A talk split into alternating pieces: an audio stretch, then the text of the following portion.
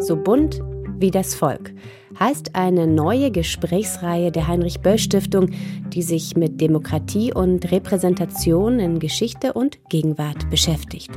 Mal geht es um wichtige historische Kämpfe für mehr Teilhabe, mal, wie in der heutigen Folge, geht es um konkrete Ideen für die zwischen Empörung und Zuversicht schwankende Bundesrepublik unserer Tage. Was muss sich ändern an der Art und Weise, wie wir Politik machen, an unseren Institutionen, ihrer Zusammensetzung und ihrer Arbeitsweise? Um diese großen Leitlinien dreht sich das Auftaktgespräch der Reihe, das Kerstin Gammelin von der Süddeutschen Zeitung im März 2021 mit Robert Habeck, dem Parteivorsitzenden von Bündnis 90 Die Grünen, geführt hat. Den Anlass bot Habecks Buch Von hier an anders, eine politische Skizze. Worauf das hinauslaufe, wollte Kerstin Gammelin gleich zum Einstieg wissen.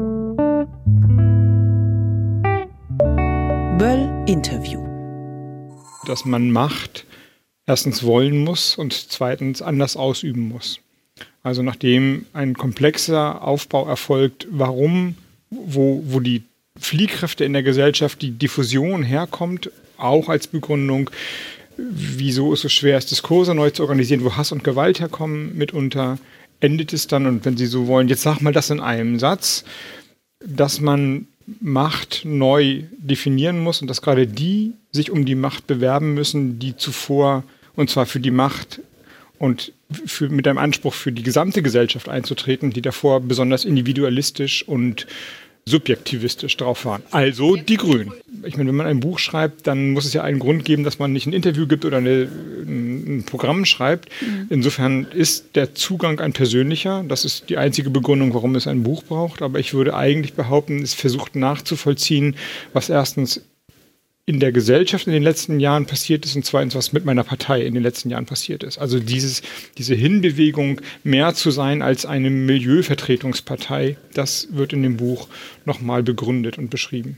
Kann man denn sagen, dass diejenigen, die gerne wissen wollen, was von den Grünen kommen würde, so sie dann bei der Bundestagswahl vorne landen würde, sollen die dieses Buch lesen und dann wissen sie, was die Grünen wollen? Wenn man nur sozusagen wissen will, was kriege ich, wenn ich die Grünen will, gibt es kürzere Wege. Aber wer Lust hat, hinter die, die, die Gedanken hinter den programmatischen Sätzen und ja. den Zahlen und den Analysen zu verstehen, jedenfalls mein Teil in den Gedanken, der kann da ruhig mal reinschauen. Sie beginnen ja in dem Buch auch damit, dass nichts mehr selbstverständlich ist, also oder dass Selbstverständlichkeit etwas ist, was einfach alltäglich ist, was nicht mehr hinterfragt werden muss. Wir leben aber jetzt in einer Zeit, auch schon länger eigentlich, in einer Dauerabfolge von Krisen, die jetzt mit der Corona-Pandemie sozusagen nochmal so eine Art Höhepunkt eigentlich der Infragestellung erlebt. Und gleichzeitig sagen Sie in dem Buch auch, Sie stellen fest, dass Menschen eigentlich Veränderungen gar nicht so mögen. Wie bringen Sie das zusammen? Vielleicht können Sie das nochmal erklären. Also wir leben in einer Veränderungsgesellschaft. Gleichzeitig scheuen die Menschen zurück, weil sie Verlustängste haben und anderes. Äh, wie, wie geht das zusammen bei Ihnen? Ja, das ist im Grunde, wenn ich das so sagen darf, das größte Wagnis gewesen, dieses Buch zu, also mit dem Buch dieses Wagnis einzugehen. Ich habe es ja am Anfang der Pandemie mit ersten Skizzen und Überlegungen angefangen und dann so über den Sommer richtig geschrieben, also richtig gearbeitet und richtig viel Zeit da rein investiert. Das war also eine Zeit, wo die Pandemie und die Erfahrung der Pandemie fast positiv interpretiert wurde. Jetzt besinnen wir uns wieder auf die eigentlichen Werte. So kann Einstimmigkeit in der Gesellschaft doch mal sein. Alle finden Merkel gut. Ähm, der Frühsommer der, der Frühsommer Jahres. und die große überbordende Zustimmung zu all den Maßnahmen. Und das passte so gar nicht zu den soziologischen und ökonomischen Befunden, die ich davor versucht habe mhm. aufzuarbeiten und zu verstehen. Also hier quasi eine fast vergangene utopische Welt und die Leistungsfähigkeit des Staates und Markus Söder hat mal gesagt, dann, dann, wünscht man sich den Vater zurück, also auch nicht besonders emanzipiert, sondern so einer, der im Zweifel auf den Tisch haut und sagt, wie der was gegessen wird und wo es lang geht und so. Und auf der anderen Seite über letztlich Jahrzehnte zu beobachten, konträre konträre Tendenzen, die viel tiefer sind, die in der Gesellschaft alles umordnen. Und ich habe dann damals gesagt, das wird nicht so bleiben und die Corona-Pandemie-Erfahrung wird nicht dazu führen, dass man sich rückbesinnt, dass alles wird wie in den 60er Jahren, sondern sie wird im Zweifelsfall die, die Fliehkräfte verstärken. Und so kommt es ja jetzt. So jedenfalls lese ich äh, das, was jetzt gerade passiert, jeden Tag ein Stückchen mehr, was mich sehr besorgt, weil wir nicht wissen, wie wir als Gesellschaft, wenn ich dieses gemeinsame Wir mal so in Anspruch nehmen darf, keine Ahnung, in zwei Monaten diskutieren, worüber wir diskutieren, mhm. welche, mit, mit welcher mit welchem Brast wir möglicherweise diskutieren. Ich würde sagen, die Pandemieerfahrung verstärkt alles das, was vorher da war. Und deswegen wird ein Teil der Gesellschaft sich abgehängter fühlen und abgehängter sein, ökonomisch wie wertemäßig. Ein anderer Teil wird sagen, guck, wir können doch auch Dinge anders machen und jetzt haben wir das geschafft und das war doch gar nicht alles schlecht, jetzt können wir doch unser Leben entschleunigen. Und dann laufen die Diskurse wie zuvor nur noch mal wie unter einem Brennglas oder wie in einem Katalysator immer stärker auseinander. Wir wollen uns in diesem ersten Themenblock ja ein bisschen über die Theorie auch unterhalten. Und Sie tauchen ja auch sehr tief ab in das, was Gesellschaft ist, was sie zusammenhält. Mich hat dieses Buch ein bisschen erinnert, also ich komme ja selbst aus äh, Sachsen, aus Ostdeutschland, ein bisschen an die Debatte erinnert nach der Wende, wo im, im Osten so für kurze Zeit eine Art Zivilgesellschaft äh, aufgewacht ist, die dann diese Demos gemacht hat in Berlin oder in Leipzig und dann nach der Wende auch binnen eines Jahres 120 Zeitungen gegründet hat. Also das war ja alles Ausdruck eines urdemokratischen Prozesses, der dann im Prinzip vom Markt überrollt worden ist. Jetzt stehen wir wieder, wenn ich das, Ihr Buch lese, habe ich so den Eindruck, wir stehen da wieder in so einer Situation, die sich irgendwie da ähnelt. Und Sie versuchen ja jetzt auch eine neue Mitte der Gesellschaft da in dieser, in dieser Umbruchzeit jetzt hier zu definieren, die auch wiederum so ein bisschen an den runden Tisch von damals erinnert. Also Sie sagen ja im Prinzip, Mitte ist nicht mehr die CDU oder die SPD und rechts davon ist eben dann die AfD und links davon sind die Grünen und die Linkspartei, sondern Sie sagen, Mitte ist was anderes, das Herz der Gesellschaft. Wie definieren Sie das? Der Kapitalismus hat übernommen und, und zwar nicht nur die ehemalige DDR übernommen, sondern alles. Alles wurde ökonomisch definiert und auch im positiven wie dann eben auch in den negativen Sachen bis in die normativen, in die kulturellen Werte hinein. Ich würde angesichts der Digitalisierung sagen, bis in das Privateste unserer Seelen hinein laufen jetzt marktwirtschaftliche Prozesse ab. Also wie viele Freunde wir haben, welche Partnerschaften wir finden, was wir lustig finden, was wir denken. Alles läuft nach Algorithmen, die nach Marktgesichtspunkten programmiert werden ab. Da muss man länger drüber nachdenken und ein bisschen drüber reden, was das dann wohl alles bedeuten wird. Aber das die These des Buches, diese Zeit ist zu Ende gekommen. Die, das war das, der große Irrtum der Ende der Geschichte-These. Alle Ideologien sind vorbei und der Markt übernimmt.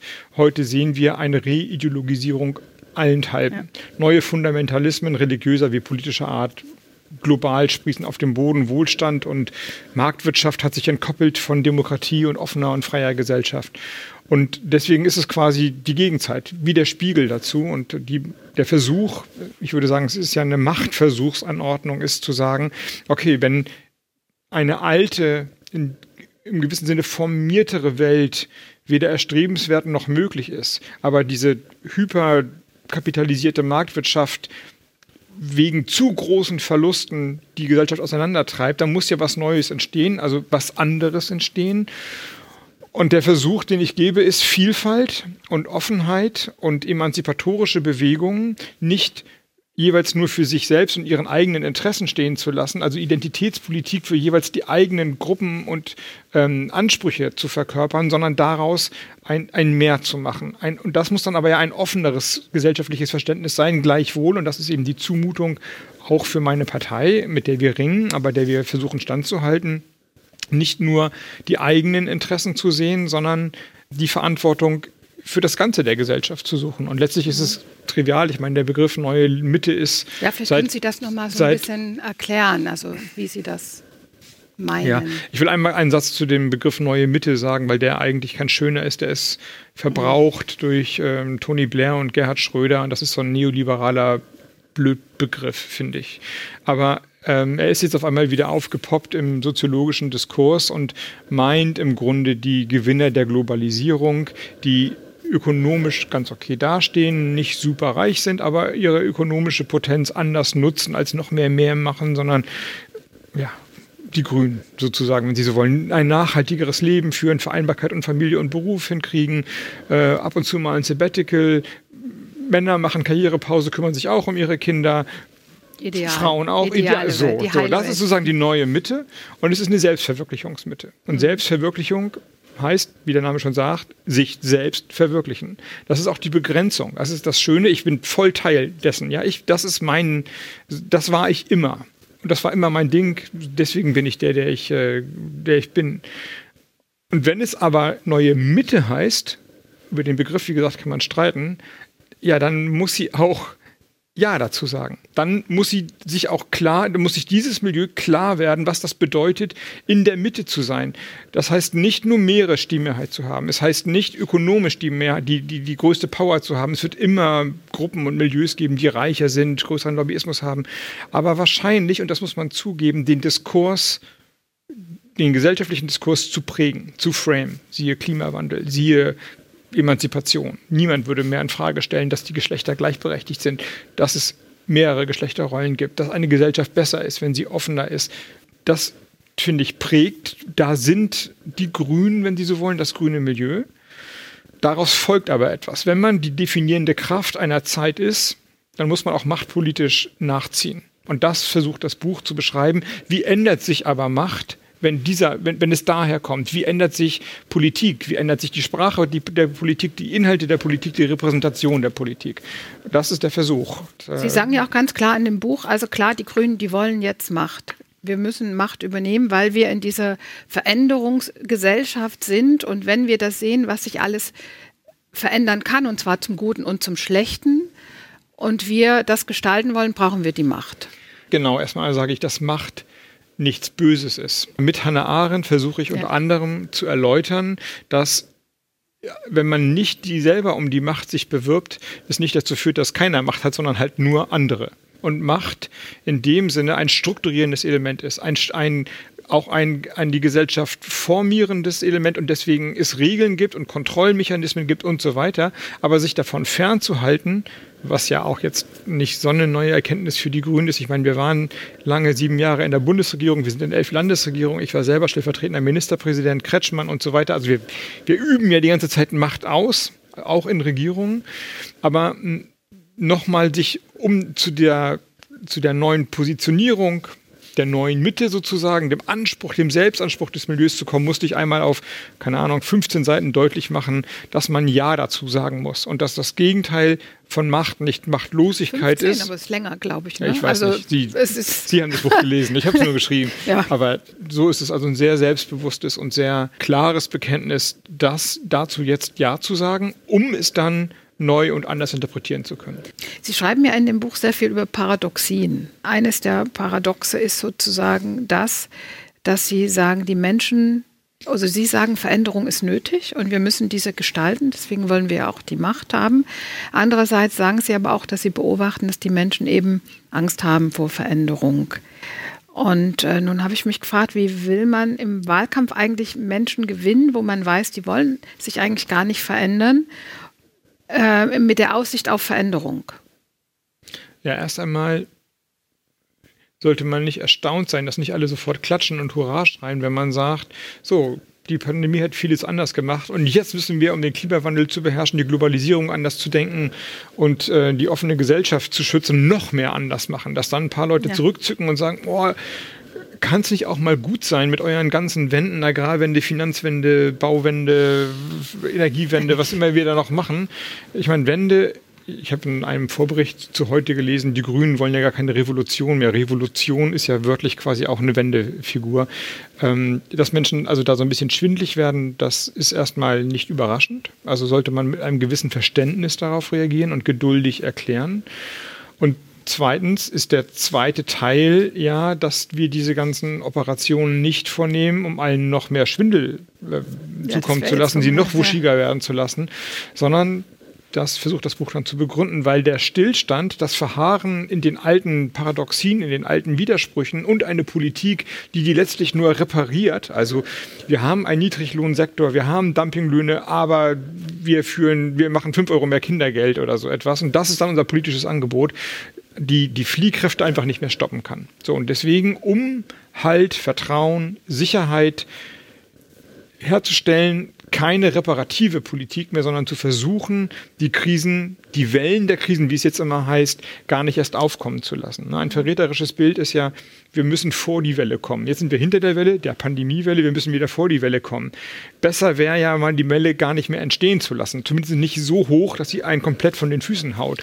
Und dazu reicht, dazu muss, muss sich vieles verändern. Da müssen sozusagen die Gegensätze zu Synergien gebracht werden in den verschiedenen Bereichen, versuche ich das ja durchzudeklinieren.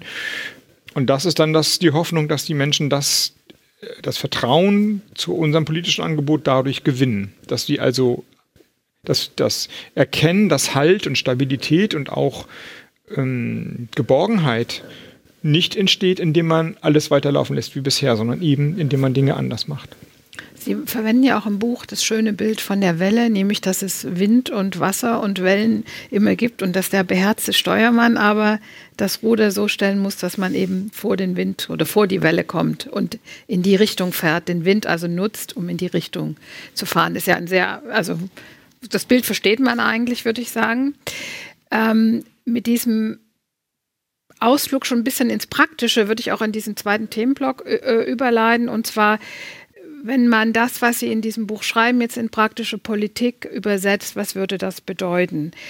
Ähm, Sie haben ja zum Beispiel Wirtschaftshilfen, Industriepolitik, Digitalpolitik, Sozialpolitik, kommt ja alles vor in dem Buch, aber Sie gehen da eigentlich nicht tiefer näher ein. Also der Wähler weiß oder der Leser weiß, okay, mit den Grünen wird das eine oder andere teurer werden, aber weiß ich gar nicht ob das so stimmt mit dem teurer werden. Nee. Also, nee, also erstens würde ich ein bisschen widersprechen. Ich finde für ein Buch, das dann irgendwann auch mal zu dem Punkt von Macht und Verantwortung, also zu der Auflösung kommen muss, sind 300 Seiten Umweg schon ganz schön viel. Aber zu dem Preis richtig ist, dass in den verschiedenen Sparten und so mache ich das dann ja von der Urproduktion, also dem primären Sektor über die Industrie bis zum Dienstleistungsbereich, versuche ich die verschiedenen Pole, die Widersprüche ähm, zu analysieren, wo die herkommen, was sie einerseits Gutes bringen, aber auch was ihre, ihre Probleme sind. Aber unterm Strich kann man sagen, dass ein Prinzip der Billigkeit, also durch Ökonomisierung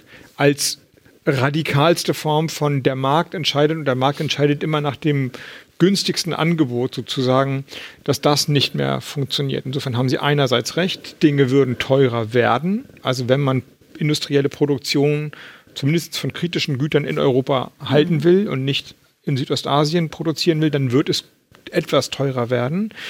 Das gleiche gilt für die Landwirtschaft. Wenn man nicht mehr Wachse oder Weiche spielt, sondern Umweltschutz und Tierschutz und Klimaschutz als integralen Bestandteil der Landwirtschaft, als extensiven Moment in der Landwirtschaft mit einbaut, dann würden Milch und Fleisch und Eier etwas teurer werden. Aber, aber das wollen Sie ja in dem Buch. Ne? Aber ob es dafür dann auch im Portemonnaie insgesamt teurer wird, das ist eine andere Frage, weil wir wenn ich bei der Landwirtschaft bleiben darf, ich kann das ja. aber auch genauso gut bei anderen Bereichen zeigen. Auf der einen Seite geben wir jährlich 5 Milliarden aus für die Landwirte um dass sie produzieren und zwar auf die intensive Art. Und dann geben wir nochmal Milliarden aus, um die Schäden wieder zu reparieren. Das Geld kommt auch irgendwo her. Das ist aber nicht, das wird nicht bei Aldi oder Lidl kassiert, das ist Steuergeld. Das ist ihrs und allen Leuten, die das jetzt hören, wenn sie, insofern sie Steuern zahlen, Steuergeld. Mit einer Lebensmittelverschwendung, die in Deutschland ungefähr 20 Milliarden Euro von produzierten Gütern ausmacht. Wenn also die weggeworfenen Lebensmittel und die Steuergelder gerechnet würden und dadurch eine nachhaltige Landwirtschaft entstehen würde, würde es wahrscheinlich gar nicht teurer werden. Genauso gut die Globalisierung. Die Gesellschaft profitiert von niedrigen Löhnen im Dienstleistungsbereich. Viele Menschen leiden darunter, die Gesellschaft profitiert, aber auf der anderen Seite muss sie diese Menschen unterstützen. Und wir haben Probleme im Sicherheitsbereich, wir, haben, wir, wir müssen äh, die Hartz-IV-Leistungen stemmen und so weiter und so fort. Wäre mehr Bildung, mehr fairere Löhne tatsächlich würde es wirklich das teurer machen? Ich bezweifle es. Wir haben nur ein merkwürdiges Umverteilungssystem, wo die Preise eben nicht die tatsächlichen Probleme in der Gesellschaft abbilden. Insofern einiges wird teurer werden, ob es für die Menschen teurer wird, damit wage ich mal zu bezweifeln. Die Frage ist aber, wenn Ihre Analyse stimmt, und das scheint ja auch so zu sein, haben wir ein großes Umverteilungsproblem. Wie wollen Sie denn mit den Grünen dieses Problem angehen? Also wie wollen Sie die Gesellschaft zu überzeugen, überzeugen zu sagen, okay, wir müssen hier was ändern und noch viel mehr. Wie wollen Sie, Sie widmen sich ja auch den Lobbyisten, alle Verbände und alle Beteiligten überzeugen, da umzusteuern? In der Tat sind zwei Dimensionen eng verknüpft. Ich würde sagen, der Diskurs der Anerkennung, also eine kulturelle Frage, wie man wie man sich repräsentiert fühlt, wie, wie der Beruf gewertschätzt wird. Das ist nicht gleichzusetzen mit Armut. Also viele Menschen, die die Grünen doof finden, mich persönlich doof finden, die zornig sind, die den Wandel nicht wollen, haben ganz okaye Jobs. Und, und wahrscheinlich überdurchschnittlich bezahlte Jobs, aber die Sorge, sie zu verlieren oder zumindest fühlen sie sich auch in ihren Berufen nicht mehr gesellschaftlich akzeptiert Landwirte wären ein Beispiel. Also Kinder von Schweinebauern werden gemobbt und der Vater kann durchaus gutes Geld verdienen, aber äh, fühlt sich trotzdem nicht wohl im Moment in der Gesellschaft. Und wenn man in, mit den Betriebsräten in den Automobilherstellerfirmen spricht, die den Diesel bauen, rechtfertigen sich automatisch. Also die sind sozusagen in die Defensive geraten, verdienen aber okay, erstmal gewerkschaftlich geschützt und ausgehandelt gute Löhne. Also es gibt sozusagen ein Problem jenseits der Ökonomie und es gibt natürlich sehr krass, und da haben Sie, haben Sie recht, ähm, Ungerechtigkeitsprobleme in Deutschland. Den Niedriglohnsektor habe ich angesprochen, schlecht bezahlte Berufe haben wir jetzt überall gesehen, in der Pflege allzumal, was da passiert. Und wenn man, ähm, wenn man das ändern will, bedeutet es, mehr Geld aufzuwenden für die schlecht bezahlten Berufe, für diejenigen, die die Berufe nicht mehr haben, weil sie die verlieren, entweder in der Krise oder durch Digitalisierung, heißt es, staatliche Unterstützung für neue Berufe, Weiterbildungsmaßnahmen oder ein System, das nicht mehr Hartz IV sein sollte, weil das ja quasi dem Gedanken folgt, ähm, jeder ist für seine Arbeitslosigkeit selbst verantwortlich und wenn man sich nur anstell richtig anstellt, dann wird das auch wieder was. Also wie Kurt Beck gesagt hat, rasieren und, und, und Haare waschen, dann klappt das auch alles wieder. Bisschen, bisschen klingt fast pervers in der Corona-Zeit oder, oder jedenfalls war es damals schon falsch und heute ja. springt einem sozusagen der Fehler ins Auge. Bevor wir zu höheren Steuern kommen, finde ich die schreiendste Ungerechtigkeit, dass viele Steuern, die bezahlt werden müssten, nicht bezahlt werden. Das Schließen und das Bekämpfen von Steuerschlupflöchern, das Einsammeln der Gelder, die da sind, ist in der Summe, die möglich wäre, deutlich höher als höhere Besteuerung, wobei ich nichts gegen höhere Besteuerung von großen Einkommen und Vermögen habe, ganz im Gegenteil. Sie haben aber trotzdem jetzt noch einen Bereich ausgelassen und Sie haben gesagt, der Staat muss mehr Geld aufwenden und so weiter. Aber es geht ja auch darum, wenn wir umverteilen, dass dann manche, die jetzt sehr gute Gewinne haben und viel verdienen, eben dann möglicherweise weniger haben. Und die Unterstützung werden sie ja kaum gewinnen. Und ähm, also wie, wie nochmal die Frage vielleicht, wie wollen Sie diesen Umverteilungsprozess, wie wollen Sie die Mehrheit dafür kriegen, dass man das macht? Gewinne sind dann ja gewünscht und gewollt, wenn sie zu nächsten Investitionen führen. Wenn daraus, wenn das Geld arbeitet, wenn Sie so wollen. Deswegen zur Enttäuschung einiger Kommentatoren schaffe ich den Kapitalismus ja nicht ab. Schlag das noch nicht mal vor. Sie kritisieren ihn nur. Die, na, die Regeln müssen geändert werden. Die Regel, ich, die, das ist ja das Paradox. Das Paradox heißt ja nicht nur, alles ist schlecht, dann wäre es ja kein Paradox, sondern ein einziger Abstieg und ähm, ein Verfall, sondern anzuerkennen ist ja, dass wir enorme Fortschrittsgewinne und Freiheitsgewinne haben durch durch marktwirtschaftliche Prozesse. Das Problem ist nur, dass durch die Fortschrittsgewinne auf der anderen Seite so große Verluste entstehen, ökologische, ähm, klimatische, aber eben auch soziale Verluste, dass das System, das so lange den Wohlstand gesichert hat, aus meiner Sicht jetzt einfach heiß läuft oder ähm, zu zerbrechen droht. Und das heißt, wie schafft man es, wie schafft man es, das Gute, die Kreativität, die Offenheit, die Zukunftsfreude die über Märkte zu organisieren, ist so zu lenken, dass sie nicht gegen die Interessen der Gesellschaft arbeitet, die ökologischen wie die sozialen. Und das heißt, dass die Gewinne erstens nicht entzogen werden sollten, sondern möglichst stark reinvestiert werden. Interessante neue Modelle von Wirtschaftsformen ähm, von jungen Unternehmerinnen oder auch älteren Unternehmen, die einfach sagen, wir wollen das gar nicht. Wir wollen sozusagen die klassische Tradition des Familienunternehmens für unsere ähm, Firmen jetzt ähm, haben, wir wollen, dass man Gewinne nicht mehr rausziehen kann. Die Unternehmen dürfen weder verkauft noch vererbt werden können. Heißt eigentlich, die Gelder werden immer wieder reinvestiert. Wenn das nicht passiert, ist das die Aufgabe des Staates, das zu machen. Also, dass ein Teil der Gewinne dann wieder reinvestiert wird. Das ist dann klassische Steuerpolitik und eine andere Bemessung des Wachstums, eine gerichtetere, qualitativere wäre dringend angezeigt. Sie haben ja auch, ohne es jetzt auszusprechen, aber schon Steueroasen, Steuersparmodelle und so weiter erwähnt, also die Steuern, die nicht gezahlt werden, auch Schwarzmarkt und so weiter. Nun machen wir bei uns ja in der, in der Zeitung auch ganz oft irgendwie LuxLeaks und alle möglichen äh, Steueroasen-Enthüllungen.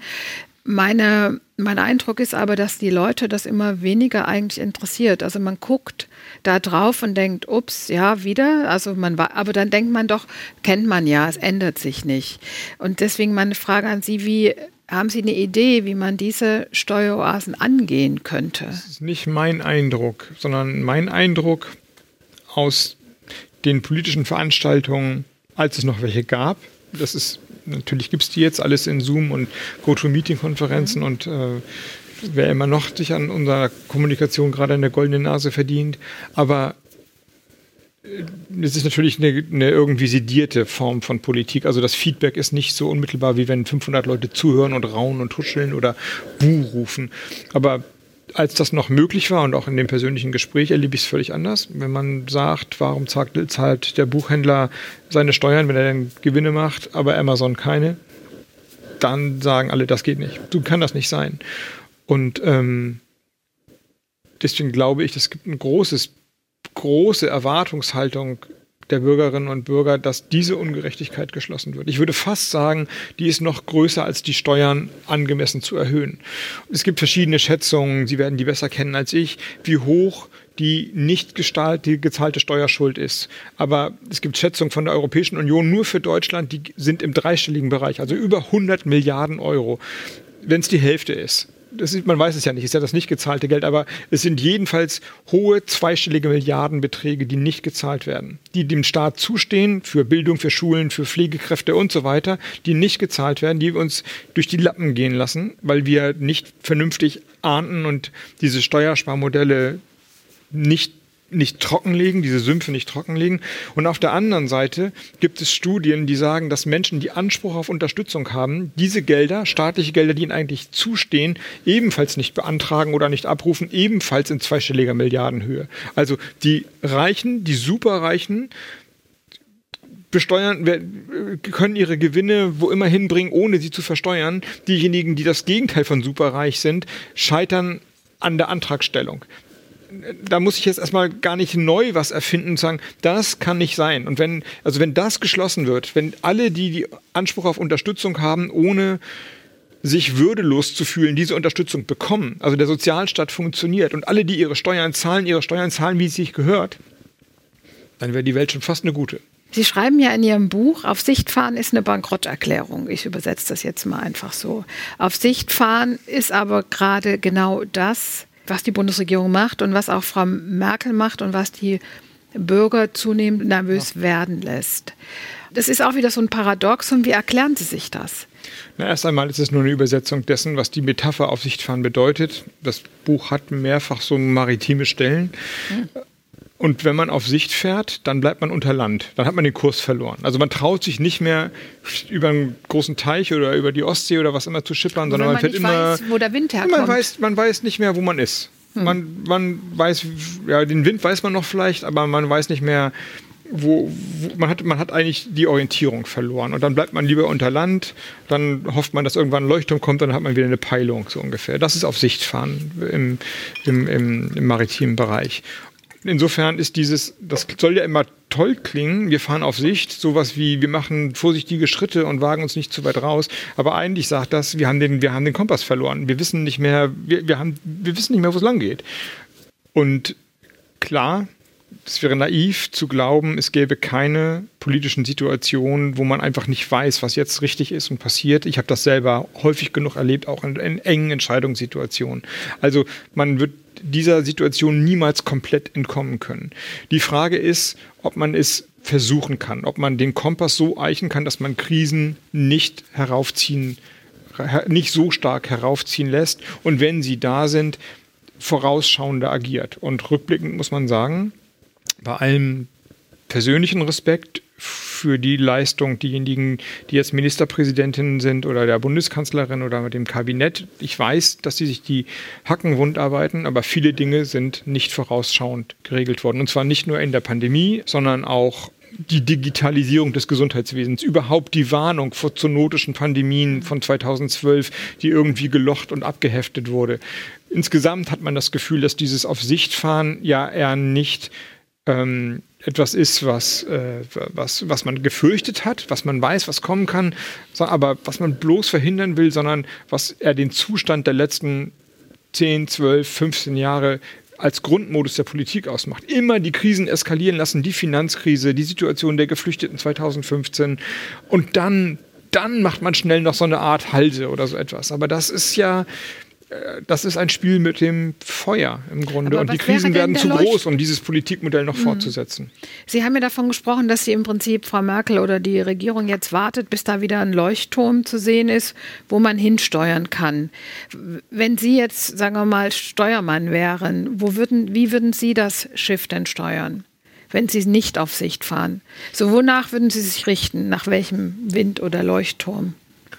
Jetzt sind wir natürlich sehr weit schon von Kurs ab. Also das muss man einfach zugeben, wir sind nicht bei Stunde Null und noch einmal, ich will nicht naseweiß klingen und wir waren ja als Partei in den Regierungen und als Parteiführung immer wieder in den Gesprächen dabei. Also man, das ist sozusagen rückblickend zu beschreiben und dann fällt einem halt auf, dass äh, die Breitbandversorgung, die App, die Gesundheitsämter, die nicht miteinander schnell genug kommuniziert haben, noch immer keine gemeinsame Software haben, dass das alles nicht gut genug ist. Aber wenn man jetzt wenn das nicht sozusagen als frech und forsch verstanden wird, ähm, kann man jetzt einfach auf den Tag oder auf diese Stunden gucken und sagen, jetzt haben wir ja wohl gesehen, dass wir eine strategische Planung brauchen, auch von Materialien, die wir brauchen. Eine andere Frage ist ja auch, warum gibt es eigentlich diese Wirtschaftshilfen, ohne dass der Staat sagt, okay, ähm, wir helfen, aber ihr produziert jetzt Impfstoff? Oder finden Sie, das würde zu weit gehen? Ähm, na, einige Unternehmen können das nicht. Ich glaube, aber es wäre sinnvoll zu sagen, hier sind die Wirtschaftshilfen und die sind an Veränderungsauflagen geknüpft oder man macht es so und sagt, das sind erstmal häufig bei den großen Industrieunternehmen Kredite. Wenn ihr die einsetzt, um beispielsweise CO2 zu sparen, dann wandeln wir die um in, in, in Zuschüsse beispielsweise. Oder wir äh, schaffen Modelle der steuerlichen Vergünstigung, die an ökologischen Fortschritt oder Innovationsfortschritt gebunden sind, dass man also das Stützen der Wirtschaft verbindet mit einer Veränderung der Wirtschaft. Das haben wir immer gefordert und das passiert in anderen Ländern viel stärker als in Deutschland. Da ich glaube auch, da, da ist ähm, wieder Machtpolitik das richtige Wort. Das ist das ist eine Marktsteuerung, eine Marktlenkung, damit ein Markteingriff und ich glaube, das hören die Unternehmen nicht so gern. Aber klar, ein selbstbewusster Staat sagt, das ist öffentliches Geld, das ist Steuergeld, das muss eine gesellschaftliche Rendite haben. Und die heißt nicht nur, die Unternehmen, die vor der Krise da waren, sollen danach da sein, sondern sie sollen möglichst auch zukunftsfähiger sein, als sie davor da waren. Und dafür müsst ihr euch ändern. Und dann kommen wir wieder in die Geschichte Änderung erzeugt ja. Widerstand, aber den kann man ja überwinden. Sie sind ja sehr tief eingetaucht hier in gesellschaftliche Veränderungen, Beschreibungen und so weiter. Aber die so eine Grundfrage, die ich noch nicht so richtig beantwortet sehe, ist ja die, wie passt eigentlich so eine Pandemie, so eine Pandemiebekämpfung, die ja sehr strikt sein muss, ähm, mit Demokratie zusammen? Ist das ein Widerspruch oder haben wir da einen Nachteil als System? Demokratie bedeutet ja, dass man jedenfalls ähm, repräsentative Demokratie bedeutet ja, dass man Menschen wählt in dem Vertrauen, man gibt ihnen quasi das Mandat für eine gewisse Zeit dann die Entscheidungen zu treffen. Das heißt also nicht automatisch, dass alle immer zu allem gefragt werden müssen. Die Institutionen allerdings müssen dann Rechenschaft über ihre Entscheidungen ablegen. Und insofern sind radikale Entscheidungen auch die Einschränkung von Freiheitsrechten, die immer begründungspflichtig sind, Rettung von Leben, Schutz des Gesundheitssystems, damit eben Leben gerettet werden, sind in einer Demokratie möglich und sprechen nicht gegen eine Demokratie. Also ja, das, was wir erleben im Moment, ist nicht undemokratisch. Es ist nicht undemokratisch. Es sind gewählte äh, Vertreterinnen und Vertreter der Menschen, des Volkes und sie treffen ihre Entscheidung nach bestem Wissen und Gewissen. Daran habe ich keinen Zweifel dass Repräsentation und Beteiligung und Nachvollziehbarkeit und Transparenz besser sein können. Das ist ohne Frage auch so. Aber es ist nicht undemokratisch. Das will ich hier klarstellen. Glauben Sie denn, dass es jetzt in der Pandemiebekämpfung auch sowas wie einen Wettbewerb der Systeme gibt? Also sprich äh, das totalitäre China zum Beispiel oder auch Russland oder die EU und die USA? Ist das, werden die Bürger sagen, ja, guck mal, da, es läuft doch da viel besser oder da? Also sind wir da irgendwo auch im, im Wettbewerb? Ja. Absolut. Und zwar, nun weiß ich nicht, ob viele Leute nach China schauen und sagen, guck mal da, die hängen jetzt halt auch mal eine Kette vor ein Haus, wenn da Leute infiziert sind, das läuft doch viel besser. Aber dass es auf einer politischen Ebene einen systemischen Wettbewerb gibt und dass die mhm. Pandemiebekämpfung genutzt wird, um so eine Art ähm, Pandemie-Geopolitik zu betreiben, das ist offensichtlich. Also China macht ja versucht, ökonomischen Einfluss in Europa zu bekommen. Das tut es schon immer und macht es auch mit Impfstoff. In Serbien wird der chinesische Impfstoff verimpft und die Europäer ähm, schaffen es nicht, die schaffen ja noch nicht mal in Europa genug Dosen zu verteilen, aber in Serbien schon gar nicht. Und in Serbien schwören die jetzt alle auf China. Das ist eindeutig so. Und das setzt nur fort, was davor schon da war, dass das Auseinanderfallen von Märkten und Marktwirtschaft und damit Wohlstand und die Hoffnung oder eigentlich das sicher geglaubte Wissen, automatisch kommt damit eine Demokratisierung und zwar in, im Sinne einer liberalen Demokratie, einer offenen Gesellschaft mit Trennung von Gewalten und einer unabhängigen Jurisdiktion und der Freiheit der Presse. Das ist schon in den letzten Jahren kaputt gegangen. China ist ein Beispiel, aber wir sehen es auch an anderen Stellen, dass ähm, Länder ökonomisch sehr stark werden und ihre politischen Systeme eher immer autoritärer werden. Und das setzt sich, glaube ich, in der Pandemie fort. So wie ich eben schon sagte, und das ist ja die These des Buches, die Pandemie bestärkt all die Kräfte, die davor da sind. Das heißt, Europa im Sinne eines weltoffenen, die liberale Demokratie als Wert hochhaltenden Europas muss in die Gänge kommen. Es muss sich einigen, es muss seine ökonomische Kraft besser ausspielen, es muss weltpolitikfähig werden.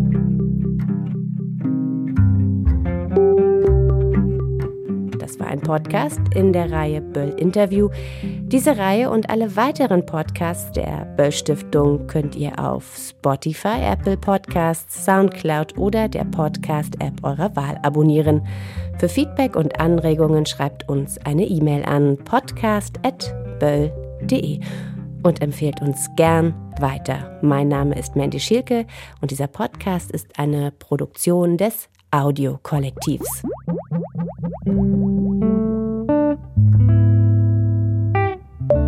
Böll Interview